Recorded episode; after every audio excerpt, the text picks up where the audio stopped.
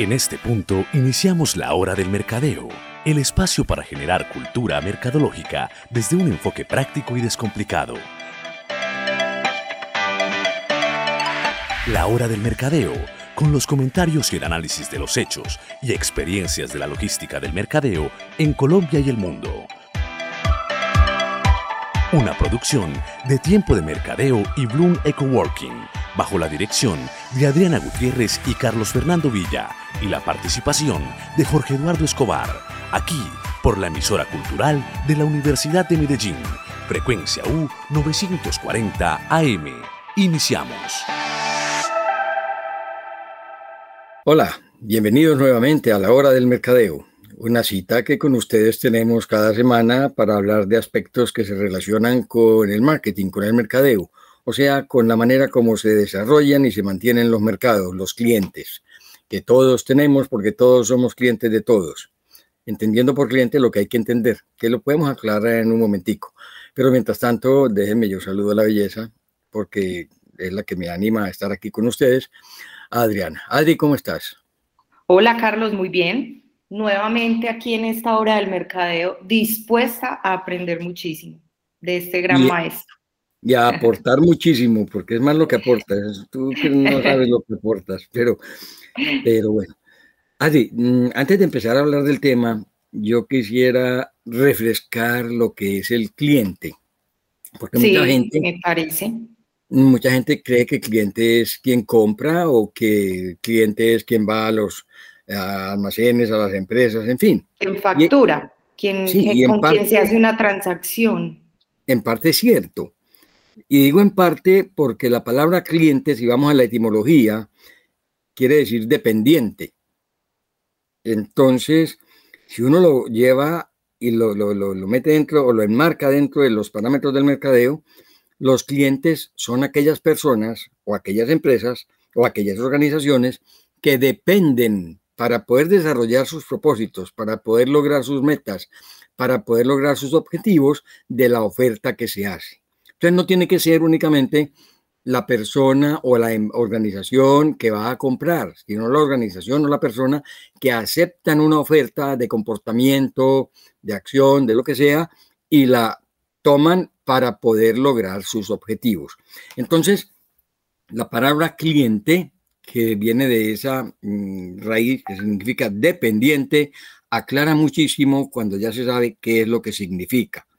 Por eso mucha gente que está en actividades religiosas o en actividades de salud o en actividades de política, en fin, cuando uno le dice quiénes son sus clientes, la reacción es yo no tengo clientes. No, usted sí tiene clientes porque son personas u organizaciones que dependen para poder desarrollar sus actividades, para poder lograr los objetivos que tienen de la oferta que se les está haciendo. No sé si eso queda claro, Adri. ¿Te parece que sí? Yo creo que sí, Carlos. Si no, ahí seguimos desenredándolo a lo largo de la conversación.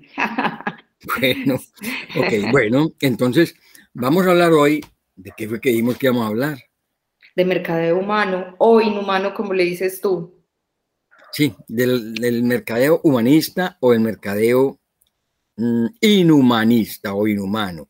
Porque es que yo creo que, de verdad que eh, viendo lo que está sucediendo, sobre todo en Colombia, y viendo lo que está pasando en la parte política, que no, sin ser políticos, pues sin estar hablando de política, es una lástima de la pasividad de la gente, viendo cómo se está desbaratando todo en Medellín con ese señor que está en la alcaldía. Pero bueno, ese, ese inhumanismo mercadológico viene naciendo o viene dándose desde hace mucho rato. ¿Cuándo? Cuando se ha descuidado la actividad con los clientes. Porque es que... Así es. Adri, la verdad es que uno mira, y ahora que yo estuve en Medellín durante estos días de, convalecencia, que tú sabes, pues eh, empecé a notar muchas cosas que si bien había notado antes, porque yo escribí de esto hace muchísimos años, en mis artículos del colombiano y en la República, y ahora pues, voy a volver a tratarlo. La verdad es que me di cuenta de la deshumanización en que se ha convertido la actividad mercadológica. No solamente hablemos de la salud, hablemos del comercio, porque es que cuando uno escucha a gente de mercadeo de las organizaciones que tienen actividades de comercio diciendo, No, es que la tecnología nos ahorra mucha plata y eso hace que las cosas sean más fáciles. Es que es más fácil mandar correos electrónicos o, WhatsApp, o trabajar por WhatsApp que ir a visitar o llamar. Y entonces empezó uno a ver, un momentico, es que, es que el ser humano es social por naturaleza y necesita el contacto humano. Es que es muy triste, Adri, y me tocó vivirlo y lo viví en carne, lo viví en carne propia, que uno llame a una organización, sea la que sea no hablemos de ninguna en particular, son muchas. Y está uno llamando por teléfono y tiene que coger papel y lápiz para poder anotar primero qué número debe marcar. Porque empiezan, si llama para esto, marque uno, si llama para aquello, marque dos, si llama para esto, otro, marque tres, no sé cuánto, marque cuatro. Además, no es claro. Bueno, y si uno logra marcar el, tele, el número que es, sigue la grabación y sigue la grabación y al final le dicen, si necesita mayor claridad, visite nuestro sitio web. O vuelva al menú y escuche otra vez todo esto. Exactamente. Y entonces está uno media hora tratando de lograr hablar con alguien y al final le dicen, vaya a nuestro sitio web. Y va uno al sitio web y no encuentra solución. Y entonces dice, si necesita hablar con alguien, llame a este teléfono, 018 Llame a este, este robot. Entonces vuelve uno a marcar y vuelve la misma historia. Y te digo, Adri, me pasó con más de tres organizaciones, no pude hablar. Después me pasó con otra, que llamé y logré hablar con un ser humano, una niña o ex niña, no sé, porque por teléfono no sabe uno si contesta una niña o una ex niña, o sea, una que fue niña hace mucho rato. Y empiezan a hacerme, empezaron a hacerme preguntas, cédula, nombre completo, fecha de expedición de la cédula, cualquier cantidad de preguntas. Y por allá al final me dijeron, ¿qué teléfono tiene usted reportado aquí desde el año tal? Y yo, Ave María. Ah, tú sabes que yo vivo en el exterior desde hace cinco años, que estoy aquí hace cinco años haciendo unos trabajos y, y, la verdad yo no me acordaba de cuál teléfono. Pero le di toda la información que me pidió, lugar de nacimiento, todos los datos de la cédula, los datos de mm, todos los que me pidió, menos un teléfono que es que estaba registrado. Y me dice, ah, entonces no podemos hacer nada. Le qué es lo que está tratando de hacer? No estaba tratando de averiguar si yo era quien lo llamaba en realidad. Ah, sí, claro. Le dije, no, no, no le comprobé todo lo que me dijo. Ah, sí, pero falta ese teléfono que usted registró hace tantos años. Le dije, por ese teléfono entonces no se puede hacer nada. Y me dijo, no, no se puede hacer nada. Increíble. Eso es lo que llaman humanismo mercadológico. Tener una persona que le dice a uno eso, que no se puede hacer nada. Llamé a otra parte te estoy contando casos que me ocurrieron ahora en la visita, que, en, el, en el tiempo que estuve en Medellín. O sea, eh, algo muy fresco, no es una historia de hace cinco o seis años. No, no, no, no, no, esto es de hace dos, tres semanas. hoy en día. Eh, hace dos, tres semanas. Llamé a otra parte y pregunté por algún servicio. Y me dijeron, sí, cómo no, ese servicio lo tenemos, con vale 115 mil pesos anuales. 115 mil, pues no, no, no, no, puede que sea más, puede que sea menos. Y le dije, perfecto, yo lo tomo Ah, pero entonces me dijo la niña, un momento, déme sus datos. Y leí los datos. ah, pero ya usted tiene más de 65 años, entonces no puede tomar ese servicio. Le dije, ¿cómo así? Entonces, porque tengo más de 65 años, ese servicio no, no, no, no lo puedo tener. Ah, no, señor. Es que los que tienen más de 65 años ya no tienen derecho a ese servicio. ¿Cómo que no tienen derecho a ese servicio? Así, de simple. Eh, bueno, entonces pedí hablar con el gerente. Ah, el gerente está muy ocupado. Nada raro que le contesten a uno así. Sí. Pero señorita, mire, es que si él es el único que me puede resolver este caso, permítame, yo hablo con él. Ah, no, déjeme su teléfono y él lo llamará. ¿Cuándo me llamará él? No, pues lo llama en el transcurso del día. Pasó el día, pasó el segundo día, pasó el tercer día. Regresé acá a Estados Unidos y no me ha llamado todavía. Y no me va a llamar. ¿Por qué? Porque no tienen forma de responderle a uno por qué cuando la persona cumple 65 años pierde los derechos que tienen los que tienen menos de 65. Ah. Pues, es una cosa que uno no, la verdad no entiende. Y, y, tuve casos como que la gente iba a cambiar algo que compró en un almacén y qué lío para que se lo cambien. ¿Y por qué lo va a cambiar? Ah. ¿Y, y, por qué y, y, empiezan a darle a uno de esos y es, y es, y es. Y dice, entonces le vamos a dar un voucher. Un momentico, ¿y por qué un voucher? Porque yo pagué con plata. Sí. Yo no, yo no, necesito un voucher porque es que no voy a comprar nada más aquí. Ah, no, no, no, no, qué lío tan horrible. No hay, que poder humano. Carlos, pero entonces, bueno, tú pones como todos esos casos, ahorita digamos que estamos como saliendo de esta situación de pandemia, ya por allá estamos viendo una luz al final del túnel y pues mm, sorprende que después de todo lo que hemos pasado, todo lo que han pasado las organizaciones, todavía persistan ese tipo de comportamientos que bien podríamos llamar de mercadeo inhumano, como dices tú. Pero entonces, ¿cómo buscar diferenciarnos a partir de todo eso? Ya sabemos que hay unas dificultades, ¿cierto? Que hay, que hay unos problemas a nivel general en términos de cómo se concibe el, mercadeo en las organizaciones. ¿Cómo podemos tomar eso como ventaja? Déjame decir también que hubo o tuve casos o conocí y me tocó vivir a mí algún caso mm, lo contrario, lo opuesto. Y aquí sí voy a hablar de algo. El Banco Sudameris, por ejemplo, mm, la verdad es que la atención, el servicio que pude constatar que presta a los pensionados es de verdad digno de mencionarse. Porque es que también hay que hablar de lo bueno, no solamente de lo malo. Hay mercadeo humanista y hay mercadeo inhumanista o que no es humano, como el que estábamos hablando hace unos momentos. Pero también el Banco Sudameris, tengo que mencionarlo, pues la verdad que habrá algunos que dirán que no, porque cada cual, y ese es un punto que en el mercadeo hay que tener muy en cuenta, cada cual habla del baile como le vaya en él, o habla de la fiesta como le vaya en ella. Así es, claro. Pero conocí muchos casos, y me tocó vivirlo personalmente a mí también, de las bondades del servicio. Del buen servicio. Del buen servicio del Banco Sudameris en la parte de pensionados. Entonces, hay que mencionar también esas cosas buenas, como Mm, y, Carlos, y mencionar que es una entidad financiera, que en algún momento, no sé si lo tocamos en un café de mercadeo o algo, cómo este tipo de organizaciones pueden humanizarse un poco más, porque pues claro, son, son negocios muy fríos, son negocios muy del dinero y listo. Entonces, ¿cómo humanizar el, el servicio en una organización de esta naturaleza? Claro, es que mm, la verdad es que de esto se viene hablando, como les decía, como decíamos al principio, desde hace muchos años, porque se fue cayendo en esa deshumanización, se fue mirando el signo pesos en primer lugar o como punto de llegada a todas partes, y ese signo pesos ha hecho que se deshumanice muchísimo todo, porque la verdad es que se ha deshumanizado todo. Entonces hay cosas que como te decía, vale la pena mencionar.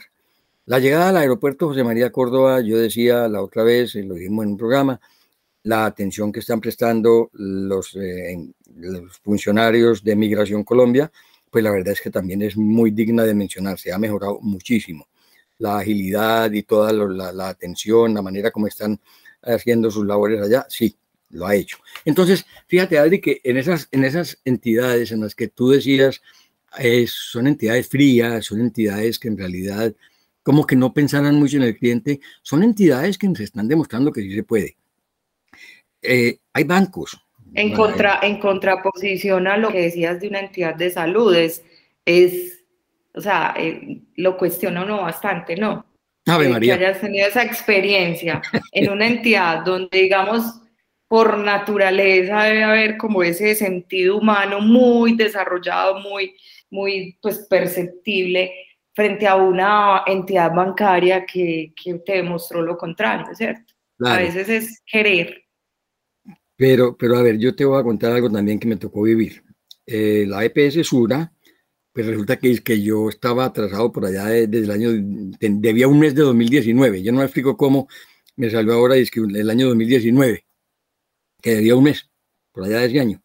Entonces me dieron dos alternativas porque mm, la verdad es que tampoco fue fácil comunicarme con un ser humano de, la EPS Sura. Fue muy complicado. Pero al final, con alguna ayuda de un agente de Sura, pues logré algún contacto. Entonces me dieron dos alternativas. Eh, una, dos entidades para poder pagar ese mes de 2019. Mm, yo no voy a decir cuál, pero eh, esa de la cual me mencioné ahora que por un teléfono que me dijo que no tenía nada que hacer, que tenía que ir pues hasta la entidad y todo eso, y yo le dije, pero mire, yo estoy eh, convaleciente de una cirugía, no tengo salida, no, no se puede hacer nada. Entonces llamé a la otra y en esa otra sí se pudo hacer. Una entidad que se llama Simple, creo que así es. Y esa me pudo resolver ese problema en dos segundos, en dos minutos, vía telefónica. Me mandaron por Como su nombre lo dice. Simple, sí, simple. Lo hemos dicho mucho después de lo simple. La ley antitrámites de nuestro país. Claro, pero, pero entonces, bueno, tú me decías, bueno, ¿y cómo se logra eso? Adri, mira, hace muchísimos años, Joseph Chias dijo, hay que recordar en mercadeo que los clientes o que el mercado son personas, han sido personas y van a ser personas.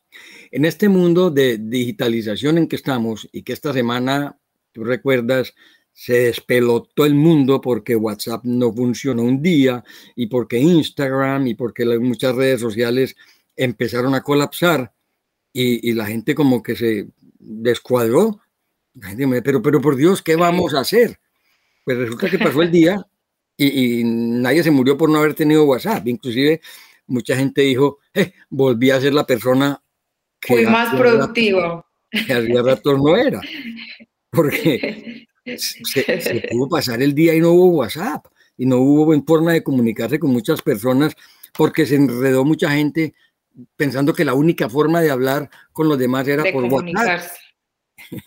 Claro, Carlos, y salieron unos, unos memes que, que, al final lo ponen a uno pensar, cuando Telecom cerraba al mediodía, o sea, ese tipo de cosas y, y, definitivamente nos hemos vuelto muy dependientes de este tipo de, de medios. Y eso, la verdad es que ha generado esa deshumanización, porque se ha ido perdiendo mucho el contacto humano. Que voy, voy a hacer una aclaración. Cuando hablamos de contacto humano en mercadeo, estamos hablando es no de cara a cara, no tiene que ser cara a cara. Lo que estamos haciendo tú y yo en este momento, tú allá y yo aquí en Estados Unidos, es un contacto humano, porque primero nos podemos ver, eso es, eso es claro. Pero también, si no nos pudiéramos ver, y estuviéramos hablando por vía telefónica, eso es un contacto humano, porque estamos hablando con una persona contrario a lo que acabamos de mencionar. Cuando yo tengo que interactuar con una máquina, pues no interpreta tus emociones, una persona interpreta el problema, interpreta las emociones y da una respuesta en ese mismo sentido. Una máquina está programada para, para responder de acuerdo a ciertos parámetros y eso está bien en ciertas fases. En ciertas fases está claro. No, no, para nada. La máquina interpreta tus emociones, tus dolores, tus... Exactamente. Ahora, una cosa, fíjate, fíjate que ese contacto humano, vía telefónica, para poner ese ejemplo nomás, tiene el siguiente efecto. Cuando una persona llama a alguien que no conoce, por el tono de la voz, por la manera como se expresa, la persona se imagina al otro. La persona comienza a darse una idea, a formarse una idea de cómo será esa persona. Cualquiera que haya hecho una llamada telefónica fría, sin imagen, y habla con alguien que no conoce, esta, persona es como si fuera joven, si es una niña muy linda, si es esto, si es aquello, y se da, una idea, se, se, forma una idea de esa persona por ese contacto humano. Cuando la conoce personalmente, pues aclarará muchas cosas, pero ese contacto humano no tiene que ser cara a cara. Cuando en mercadeo hablamos de contacto humano, es ese contacto que tenemos hablando, conociendo, en fin, con la otra persona. Pero una máquina no es contacto humano. ¿Ah? Uno sabe cuándo escribe un humano, cuándo escribe un robot, eh, hablado, escrito, de cualquier manera. Claro, es que, es que eh, por eso hay muy bueno aclarar eso. El contacto humano no quiere decir persona pues, cara a cara. El contacto humano quiere decir hablando, estando esa relación que con un ser humano, no con una máquina. La máquina se hizo y es muy buena. Nadie Agiliza procesos, claro, eso no, se discute. Claro, la máquina hizo para ayudarnos. La inteligencia artificial va a ser, es una gran ayuda. Mucha gente tiene miedo de la inteligencia artificial. La inteligencia artificial es una gran ayuda para las actividades de los seres humanos, para el mercadeo y para todos va a acelerar y está acelerando muchos procesos. Pero la inteligencia artificial, hay que decirlo, no piensa, no tiene sentimientos, no razona, obedece a unos parámetros que los programadores le han dado y de ahí no se sale. Entonces, cuando estamos manejados por una inteligencia artificial, hay que tener mucho cuidado con eso. Eso no reemplaza al ser humano. Al ser humano no lo reemplaza, sino otro ser humano. Pero entonces vamos a una pregunta que tú hacías ahora. ¿Cómo lograr la humanización del mercadeo? Así, y repito, lo dije hace muchos años, lo hemos dicho muchas personas, porque no soy yo el único que lo ha dicho, obviamente que, y antes que yo lo dijeron muchas personas, como decía yo ahora, Joseph Chías, en los años 50, 60, si mal no recuerdo, un libro de McGregor hablaba del lado humano de la organización y ponía en tela de juicio que estaba criticando, de repito, desde los años 50, creo que el autor era Douglas McGregor, decía el lado humano de la organización o el lado humano de la empresa. Y decía, por favor, no se olviden que estamos hablando con personas humanas, estamos tratando con personas humanas, estamos trabajando para personas humanas. ¿En qué año, Carlos? ¿En qué año? En los años 50, creo que. Bueno, y, y, y, entendiendo, Carlos, que no había el boom tecnológico y la... No, no, no, por Dios, no existía. Y ya, había, y ya había esa solicitud de contacto humano, ya había esa inquietud. Claro. y, ¿Cómo estaremos hoy? Imagínate, y en esa época pues no había ni siquiera internet, no había nada de estas cosas, mm, no había la calculadora, no había la tecnología que tenemos hoy en día. A duras penas había teléfono y a duras penas existía telecom. Y eso le permitía a la gente llamar a larga distancia, pero eso era una odisea. Es que llamar a larga distancia, eso había que llamar operadora y había muchas veces que esperar hasta días y había que esperar a que, yo recuerdo esa época cuando uno llamaba a Telecom y le decían, y, usted sabe dónde vive la persona, había que mandar un mensajero para que la persona estuviera lista o fuera a una cabina porque todas las casas no tenían teléfono. Eso no te tocó vivirlo a ti, pero sí a algunos de mis contemporáneos recordaremos esa época y por eso se hizo famoso un dicho del presidente Belisario cuando él hablaba de los servicios de telefonía y decía que uno en Telecom estaba esperando, le estaba esperando que lo llamaran porque uno se sentaba a esperar la comunicación y decían, listo Medellín, cabina 8.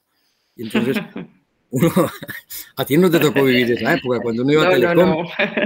Y entonces uno le daba el teléfono a una, a una operadora que había, o a un operador, y a uno le tocaba esperar, y uno se sentaba. Entonces, decían así, listo Medellín, cabina 8, entonces uno sabía que era la llamada y uno iba a la cabina 8 y ahí descolgaba el aparato y podía hablar.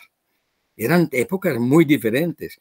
El cable internacional, para uno saber cómo había quedado el partido de fútbol o cualquier cosa, tenía que esperar lo que llamaban el cable internacional, porque no había todo esto. Pero era una época en la cual así todo existía más, más, más calor humano. Porque, y hoy vemos una juventud, la verdad es que una juventud muy fría, una juventud muy vacía, es triste decirlo, pero es la realidad. No le gusta aprender, no le gusta leer, no le gusta mirar la historia, no le gusta saber qué ha pasado y por eso en mucho ve uno esa deshumanización, porque son personas, triste decirlo, egoístas, son personas que están muy centradas en su ego, en su yo y piensan es para mí, para mí, para mí, piensan en los derechos, no piensan en los deberes y ahí está el problema.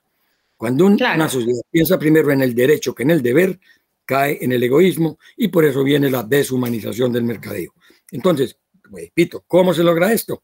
Entendiendo que somos personas humanas. Perdón, entendiendo que estamos trabajando con personas, para personas y por personas. Porque si no es así, va a ser muy difícil. ¿Y eso qué quiere decir?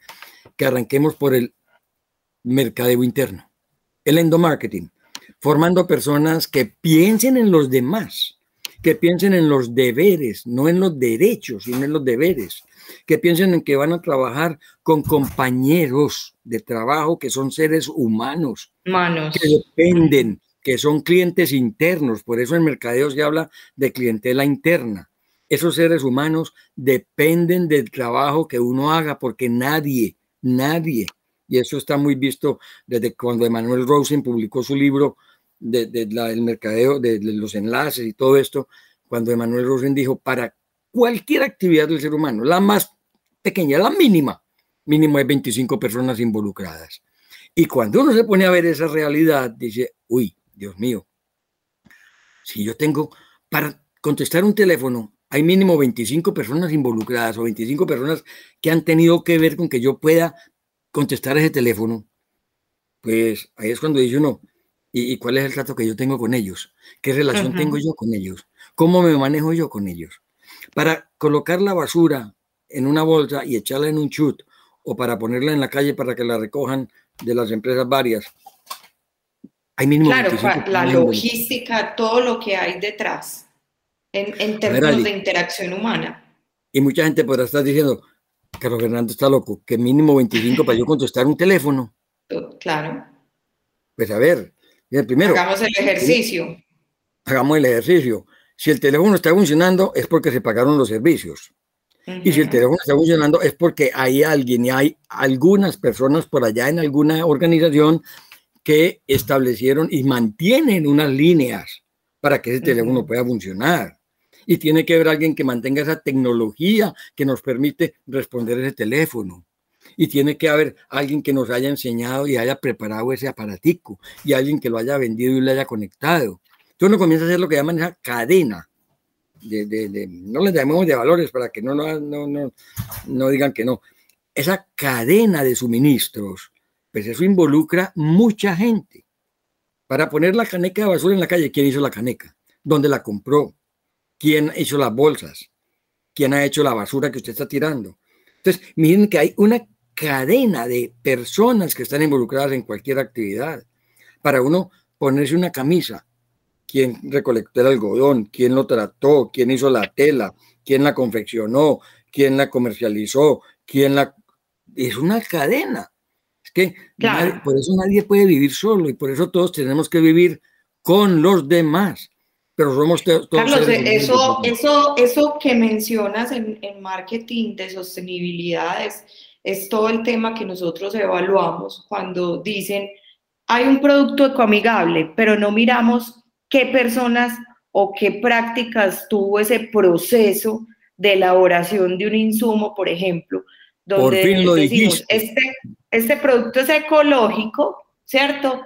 Pero qué prácticas sociales hubo tras la elaboración de ese, de ese producto. Y entonces llegamos a mirar eh, si ese insumo es muy chévere, no, no afecta al planeta, pero se realizó bajo prácticas cuestionables en términos de, de, género, de sexo, con menores de edad, eh, esas economías que explotan a las personas y, no les pagan. Entonces, digamos que, que, todos esos procesos que uno cree que, que no intervienen más personas son los que tenemos que empezar a ver y ver más allá, lo que tú dices, ese teléfono, quién lo hizo, quién hizo la instalación eléctrica, eh, quién pagó los servicios, o sea, dónde fue elaborado, cómo fue traído, eh, cómo llegó hasta allí. Eh. por fin lo dijiste, Adri. Yo pensé que no ibas a llegar a tocar tu tema favorito. Ya, pero la verdad es esa. Y entonces cuando empieza uno, bueno, hay que hacerle ver a todas las personas de la organización qué tan importantes son. Es que mira, Adri, cuando, cuando una persona llega a un banco, y voy a volver a referirme al caso, pues en los bancos generalmente hay unos vigilantes, hay unas personas que no son de la nómina del banco, pero que hacen parte del equipo del banco. Como cualquier edificio también, uno llega a un edificio en Medellín y generalmente hay uno o dos porteros y hay una persona de oficios varios. Y esos son contratados, no viven en la unidad, no son parte de la nómina de, de nadie, pero son parte del edificio, son parte de esa comunidad. Entonces, cuando uno está hablando del marketing, del marketing interno o del endomarketing, no estamos refiriéndonos a que la persona, porque mucha gente confunde cuando hablamos de marketing interno, es que, las personas tengan que hacer uso de lo que se está ofreciendo. No, no, no, pues obviamente que eso va a ser una consecuencia cuando eso es posible, pero cuando no, el endomarketing se refiere es a hacerle conocer, hacerle entender y hacer, hacer actuar a las personas, a todas en la organización, de acuerdo con una filosofía mercadológica, una cultura mercadológica para formar y mantener los mercados. Entonces aquí hay otro ejemplo, porque entonces mucha gente va a decir, ah, pero es que Carlos no está como loco, ¿cómo así que en un edificio hay que formar mercados? Claro, es que estamos en comunidad. Y cuando tú llegas a un edificio que no es el tuyo, que vas a hacer una visita, estás siendo parte de la clientela de esas personas que viven en el edificio o de esa persona que tú vas a visitar. ¿Por qué? Porque para vivir, para poder desarrollarnos como seres humanos, para poder tener éxito social, para poder tener vida, necesitamos relacionarlos con otras personas. Entonces, ese edificio que la gente cree que no tiene clientes, sí los tiene. Y una persona que llega a un edificio y el portero trata mal, porque si el portero trata mal al visitante, pues el visitante no va a querer volver. Es un cliente que se perdió. Es un cliente que va a comenzar a hablar negativamente de lo que es la organización o lo que es la comunidad donde se vive o cualquier cosa. Y eso es lo que mucha gente no ha entendido en el mercadeo, porque volvemos a insistir. Hace poquito escribí un artículo creo que fue el de la semana pasada, de mercadeo para todos, mercadeo en todo. Y es la realidad, es que mucha gente no ha entendido eso, que los seres humanos somos mercadólogos naturales. Y eso es lo que tenemos que aplicar en la vida de trabajo, eso es lo que tenemos que aplicar en lo que nosotros estamos haciendo permanentemente. Entonces, volvemos a lo mismo. Pensemos como seres humanos. Entendamos que estamos trabajando con un grupo de personas humanas. Ah, que hay un perro. bueno, sí, está bien que esté el perro. Entonces también hay que educar al perro, porque si no educamos al perro, la gente no va a volver, la gente no va a ir. Entonces, bueno, toda esa cantidad de cosas, Adri, es lo que estamos diciendo. Por favor, humanicemos el mercadeo otra vez, humanicemos la práctica mercadológica. ¿Y por qué hablamos nosotros del mercadeo? Por eso, porque es que se ha perdido el Se ha perdido. Completamente. Carlos, estamos en un mundo de exceso de oferta, estamos en un mundo invadido por, por, el, por digamos, el, el tema digital y ya hay que empezar a buscar en ese mismo humanismo cómo nos diferenciamos, cómo se, se diferencia esa entidad que te hizo sentir mal o que no te gestionó adecuadamente el servicio de las demás. Y yo creo que la clave está en temas en el tema humano, porque hoy en día todos estos temas de sostenibilidad, los temas sociales, están siendo muy valorados por el consumidor. Claro, y eso es algo que la verdad tiene que poner a pensar a la gente. Por eso voy a escribir el artículo de esta semana sobre eso, para que a ver si de pronto, de pronto, pues logramos que la gente piense un poquitico en los seres humanos. Es que es muy triste, Adri, de verdad cómo tratan a la gente en todo.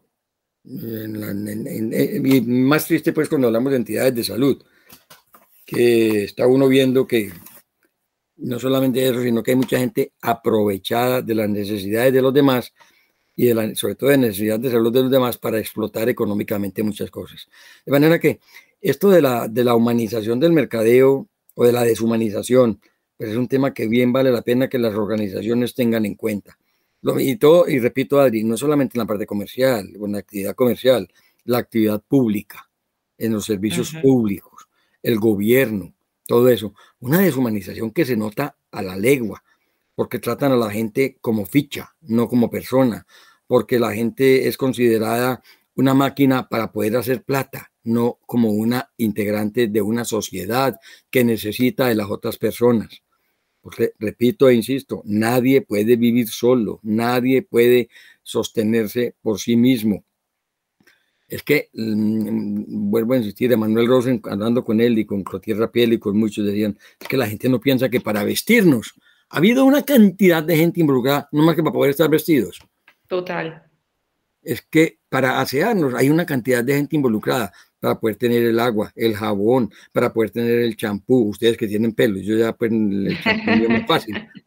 O sea que toda cantidad de cosas nos tienen que hacer pensar, Adri, por Dios, porque es que se deshumanizó mucho. Repito, es muy agradable encontrar que todavía en medio de esta deshumanización hay muchas organizaciones que siguen siendo humanas.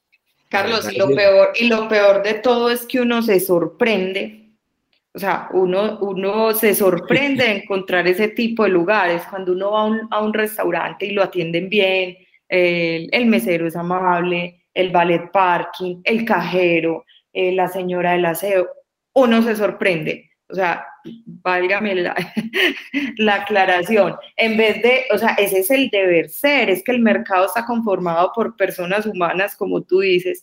Yo cómo voy a desarrollar un mercado con máquinas para seres humanos. Es muy complicado encontrar ahí un buen, un buen clic entre esos dos agentes del mercadeo. Y, es más triste, Adri, cuando, cuando uno comenta eso, y uno dice, sí, mire, en el Banco Sudamérica a mí me fue muy bien. Y le dicen a uno, ah, pero usted muy de buenas. Pero ¿cómo que fue muy de buenas, hombre? Es que, repito. a mí me fue mal. y así. Iba uno a un restaurante y ahora, espectacular. Eh, usted sí es muy de buenas, hombre. Que le vaya, a mí me fue tan mal allá. Pues Carlos, al final, alguna vez tú lo... exacto, yo creo que vas para donde yo creo. A ver, dale. no, cuando hablábamos de servicio al cliente en el capítulo, pues las personas todo el día no están con, con el mismo temperamento, pues porque son seres humanos. Entonces, si la recepcionista ese día tuvo un problema con su esposo, con sus hijos, se le murió alguien, pues algo sucedió en su vida, no podrá ofrecer un servicio, eh, digamos, estable o sostenible en el tiempo, no siempre va a estar igual, aunque hay organizaciones que lo logran, logran mantener la sonrisa a pesar de, digamos, las situaciones personales que logren interferir en esa parte que es tan sensible también. Y por eso a unos un día les va bien porque la señorita estaba muy amable y estaba en muy buenas condiciones y al otro día al mejor amigo de uno le puede ir mal. Claro, es que tú recuerdas que cuando hablamos del servicio, de las cuatro I's que mencionamos, decíamos la inconsistencia es absolutamente normal. Entonces, cuando a uno le va bien, a otro puede que no le vaya yo también. Y, cada, y por eso decía yo, ahora cada cual habla del baile según le, le vaya en él. Y, la verdad es que debe haber una gran, gran mm, eh, idea de lo que es todo esto para que se pueda presentar una consistencia, que no es, y hay que aclararlo y hay que decirlo, hay que repetirlo, no es consistente por lo que tú acabas de mencionar. Y por eso cuando uno habla del servicio al cliente, siempre dice, cada vez que un cliente o cada vez que uno tiene una interacción con seres humanos, hay evaluación de lo que, cómo fue. Si, si la gente va a hacer visita a una casa de un amigo, cuando sale de ahí, evalúa desde el punto de vista de cómo se sintió, si la visita fue buena o no, si fue mejor antes o si fue peor antes. Y muchas veces puede ir uno a una casa de un gran amigo y no tener un momento agradable porque algo pasó, algo sucedió, el niño mm, hizo un daño, entonces, bueno, cualquier cosa puede suceder. Y siempre, siempre no vamos a tener la misma evaluación de las cosas por lo que se llama inconsistencia de lo intangible.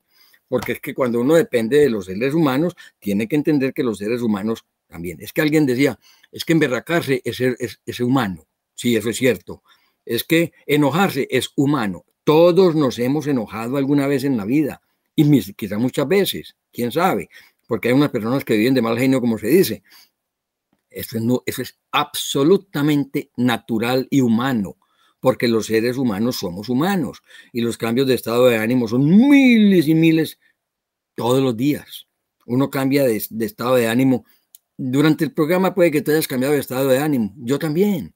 ¿Por qué? Porque hablamos de una cosa, hablamos de otra, se acuerda uno de algo y, ay, Dios mío, y se acuerda uno de algo positivo, entonces vuelve otra vez y vuelve a, mencionar una, una, experiencia negativa y vuelve, ay, Dios mío, y como que sí sulfura uno un poquitico, claro que no lo, no lo demuestra en el tono de voz tan claramente, pero esos cambios de estado de ánimo son los que llevan a lo que tú acabas de mencionar, que puede llegar uno de una recepcionista de buenos días y le dicen a uno, pues bueno, serán para usted porque no está aquí trabajando, eh, pero vea pues a esta que le dieron de desayuno porque es natural, es humano. ¿Quién sabe qué le pasó, como tú dices? Si tuvo un problema con el marido, con el novio, con el hijo, con el papá, con la mamá, con el patrón, con el jefe, con un compañero de trabajo, algo le pudo haber pasado.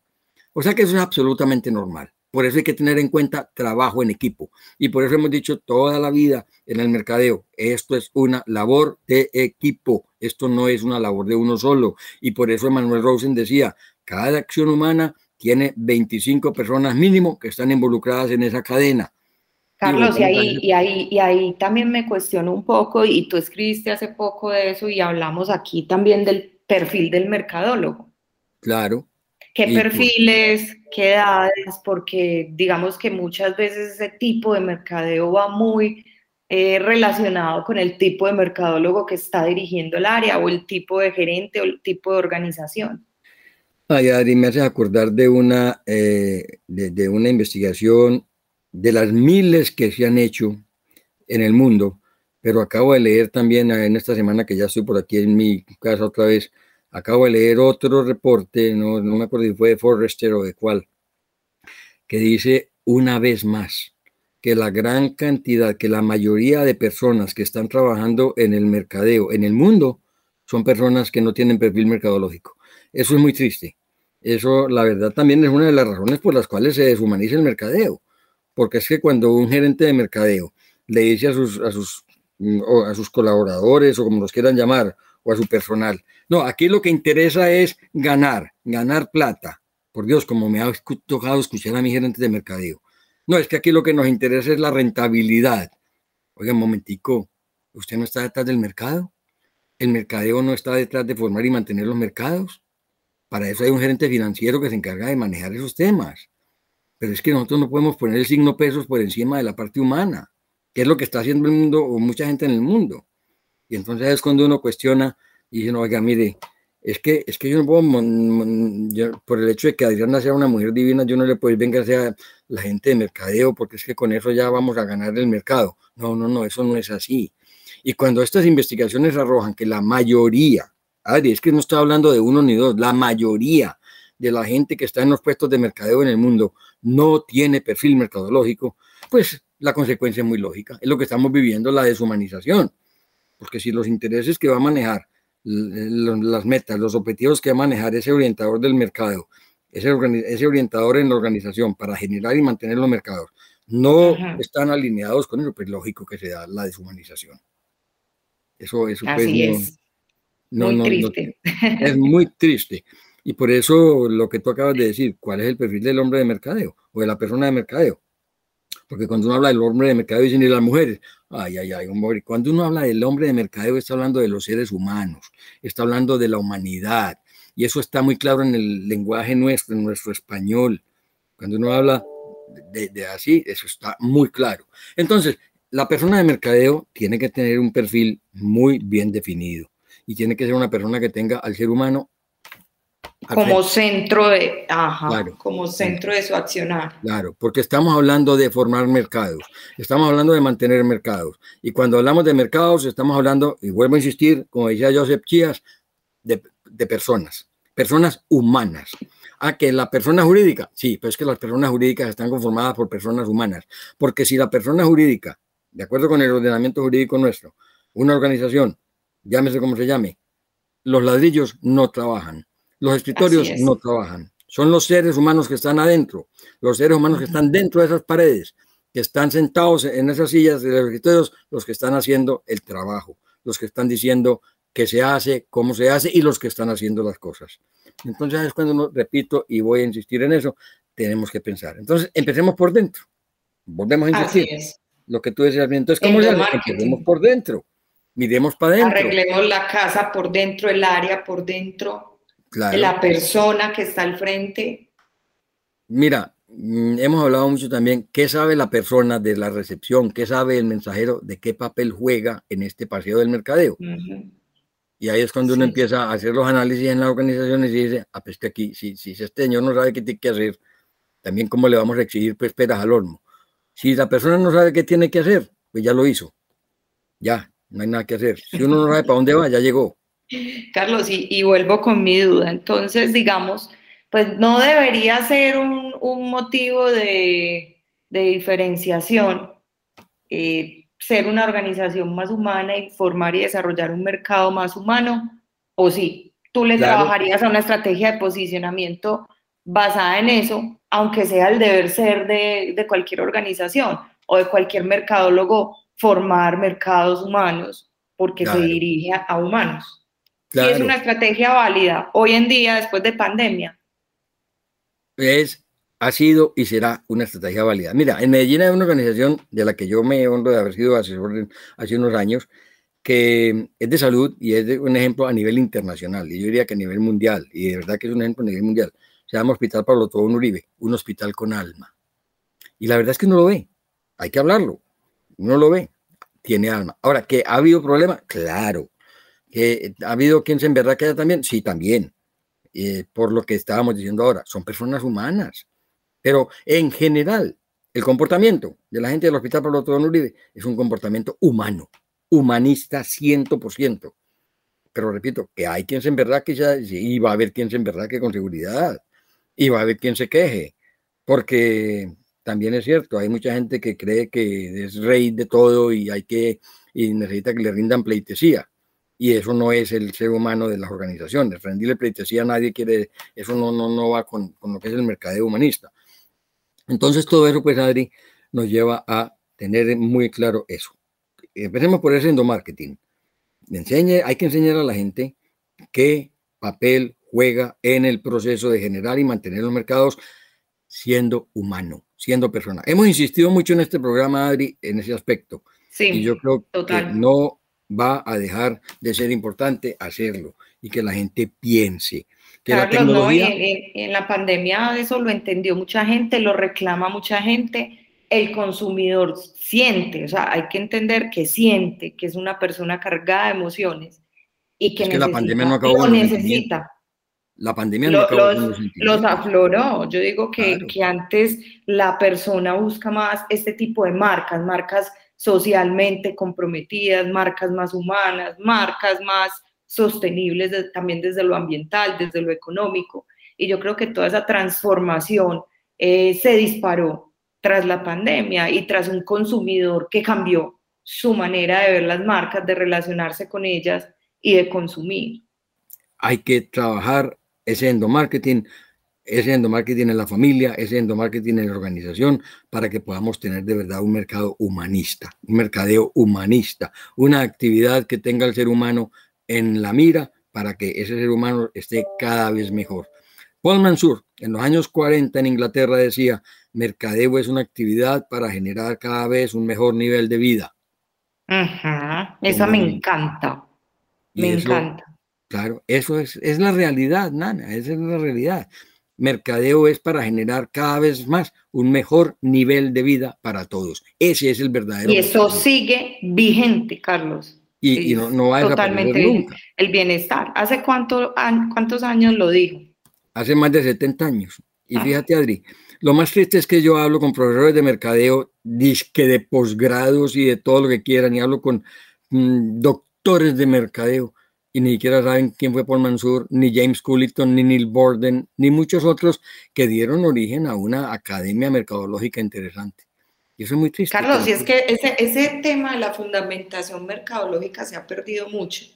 Y estamos como embobados con el tema digital y volvemos a insistir, es muy chévere, muy válido, son unos canales, unas herramientas muy poderosas para complementar el trabajo del mercadólogo para poder desarrollar mercados, pero en definitiva es, esta fundamentación es muy, muy, muy importante y mira la vigencia que tiene.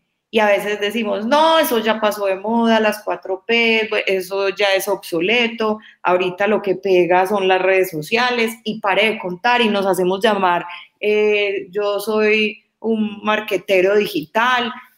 ¿Y dónde queda todo esto? Todos estos postulados tan importantes para darle norte y unos pilares muy, muy fuertes a, todos los planes de mercadeo de una organización. Yo creo que vale la pena hacer esa reflexión una vez más. Sí, Ari, estamos completamente de acuerdo. Yo creo que la parte de fundamentación mercadológica, la epistemología mercadológica es fundamental que se tenga claro. Pero es que cuando uno ve yo voy insistiendo, cuando hay profesores de mercadeo que están diciendo, no, es que hay que aprovechar la oportunidad, si el cliente da papaya, aprovechela, esto es para hacer plata, aquí lo que necesitamos es plata y plata y plata. Un momentico, ¿y usted va a mantener la gente con plata? Usted enriquece Carlos, pues, es, eso, e, y tú y yo lo hemos visto con el ejercicio de la consultoría, las empresas que hoy ya nos están buscando y dicen, no encontramos eh, mucha oferta de quien nos pueda asesorar con fundamentación, con conocimiento. Ahorita todo es digital y, los planes, se montan planes muy interesantes, pero al final no tienen el resultado. Entonces las organizaciones pierden dos, tres años, eh, digamos ahí, endulzados por el tema digital, pero son, son planes de mercadeo muy superficiales, muy superficiales. Y ya algunas lo están empezando a notar y están diciendo, no, vamos a volver a lo fundamental. Claro, es que se están dando cuenta que lo digital, la tecnología es para ayudar, no para reemplazar al ser humano. Eso, con eso empezamos y no sé cuánto nos queda de tiempo, Adri, no, ya, Carlos, ir, ir, cerrando, yo creo que vale la pena pues ya ir cerrando el tema, de pronto compartir algunos consejos, algunos tips, algo interesante para que ya las personas se vayan con estas inquietudes a trabajar. Pues yo creo, Adri, que sí, lo que tenemos que decir es lo siguiente, o lo que empezamos diciendo. Miren, lo que es la tecnología, el exceso de uso de tecnología va eliminando la parte humana. Por eso, cuando en las organizaciones dicen, no, esta máquina me reemplaza tres personas, este sistema me reemplaza una persona, esto me hace más rápido esto, piensen en lo siguiente, va a eliminar el contacto humano, porque si va a eliminarse el contacto humano, se va a deshumanizar el mercadeo. Si la tecnología elimina el contacto humano o imposibilita el contacto humano, va a deshumanizarse el mercadeo, porque el ser humano siempre va a buscar otro ser humano para trabajar. Que es muy bueno que le conteste a uno la máquina, para que no empiece pi, pi, pi, pi, pi, a hacer ese teléfono y todo lo que sea para poner dentro del teléfono. Es muy bueno que la máquina le conteste. Pero entonces, cuando aquí ocurre mucho, que la máquina le dice a uno, el tiempo de si usted, para alguna persona, el tiempo de espera es de 25 minutos. Si usted desea, Mm, oprima uno y le devolvemos la llamada en más o menos 30 minutos.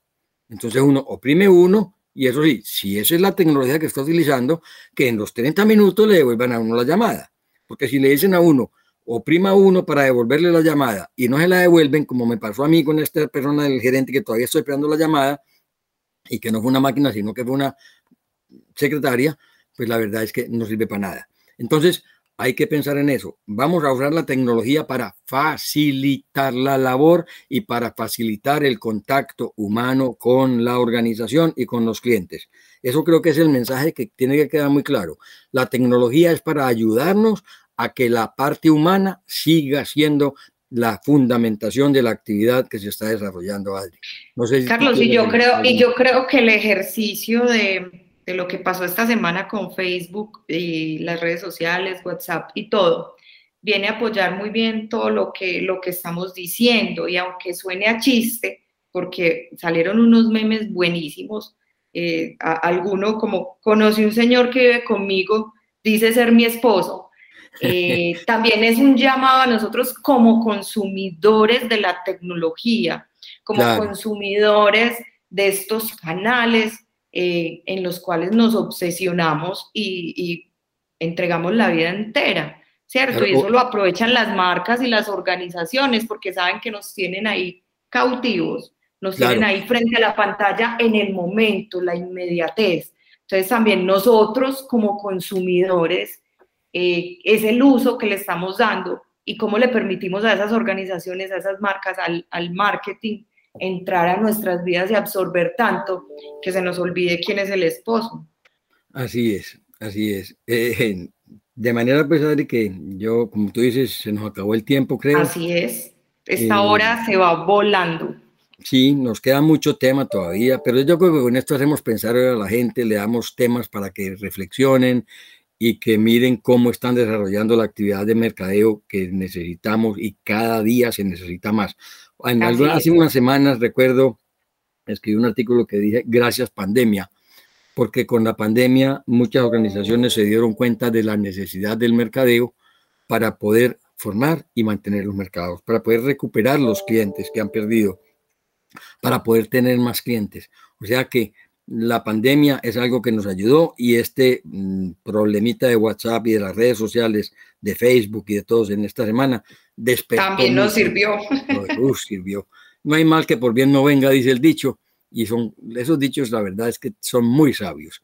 De manera, Adri, que eh, para ti muchas gracias, de verdad, para nuestros oyentes, les recordamos que este programa se retransmite o se repite el sábado a las 9 de la mañana ¿Y cómo es que dices tú? ¿Y que por Spotify? ¿Cómo es la cosa? Sí, sí, Mercadólogos Compulsivos en Spotify, ahí nos encuentran también. La mayoría de nuestros programas los vamos subiendo ahí para que los escuchen en cualquier momento, un sábado, un domingo, mientras hacen ejercicio, mientras se dedican a otras actividades, mientras van en el carro, nos pueden escuchar. Así es, y creo pues que mm, seguiremos en esta lucha por hacer del mercadeo, la verdad, lo que necesitamos, porque yo soy un convencido, y tú también, que sin mercadeo no hay sociedad posible. Así es. Entonces, Adri, ¿cómo es que dices tú? Chao, chao. Chao, chao.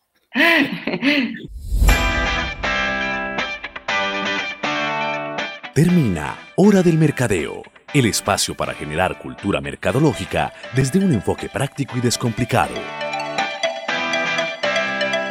La Hora del Mercadeo, con los comentarios y el análisis de los hechos y experiencias de la logística del mercadeo en Colombia y el mundo. Una producción de Tiempo de Mercadeo y Bloom Ecoworking, bajo la dirección de Adriana Gutiérrez y Carlos Fernando Villa, y la participación de Jorge Eduardo Escobar, aquí por la emisora cultural de la Universidad de Medellín, 940 AM.